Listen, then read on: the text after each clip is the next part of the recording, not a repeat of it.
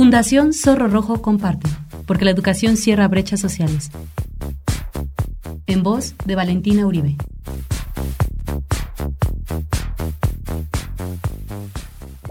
Porque la educación cierra brechas sociales, porque la educación transforma, Fundación Zorro Rojo comparte. En México, casi 8 millones de personas tienen algún tipo de discapacidad y una tercera parte de estos son niñas y niños. A esta cifra hay que sumarle un 10% de pequeñas y pequeños con trastornos de desarrollo, tales como problemas de atención, coordinación, lectoescritura y autismo, entre otros.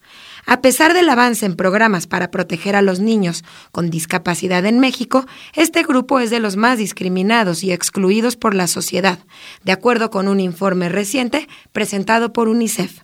El reporte indica que los niños con discapacidad tienen una menor posibilidad de ir a la escuela, de recibir buena atención de salud y son más vulnerables a la violencia, el abuso y la explotación. Casi la mitad de los niños y niñas con discapacidad no va a preescolar, el 17% no asiste a la primaria y el 27% nunca llega a estudiar secundaria. Garantizar la manutención de un niño con discapacidad también implica un costo elevado que lleva a los padres a mantenerlos en sus casas, alejados de la sociedad, a lo cual se agrega el estigma social, según UNICEF. En México, la ley obliga a las escuelas públicas a recibir en sus aulas a todos los pequeños y pequeñas, sin importar su discapacidad. Sin embargo, la atención especializada que reciben los niños es deficiente y en el mejor de los casos es de un par de horas a la semana. En las escuelas privadas la situación es más complicada. En la mayoría de las escuelas no hay aceptación bajo la justificación de que el plantel y el programa académico no pueden adaptarse a las condiciones del pequeño. En otras escuelas hay grupos especiales para niños con discapacidad y solo conviven con los demás a la hora del recreo. Los padres acaban pagando por una educación insuficiente y segregada. También hay escuelas que solicitan a los padres un acompañamiento o una sombra que auxilia a la maestra, lo cual deja a los padres como responsables últimos de la educación de sus hijos. El modelo al que aspiramos como país debe ser inclusivo.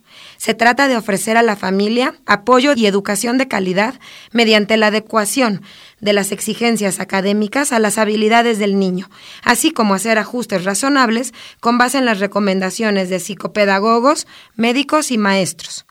El doctor Saúl Garza afirma que es urgente brindar atención de calidad en las escuelas públicas, además de mecanismos legales para obligar a las escuelas privadas a aceptar a los estudiantes que lo soliciten sin importar la discapacidad.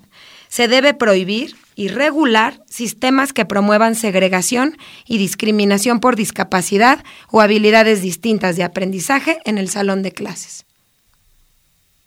En Fundación Zorro Rojo alfabetizamos niños y niñas en condiciones de marginación e impartimos talleres de lectura para cerrar brechas sociales, educativas y económicas en México. Si quieres saber más de nosotros, visítanos en Facebook en Fundación Zorro Rojo o en nuestra página de internet www.fundacionzorrorojo.org. Únete a nuestra comunidad y acabemos con el analfabetismo.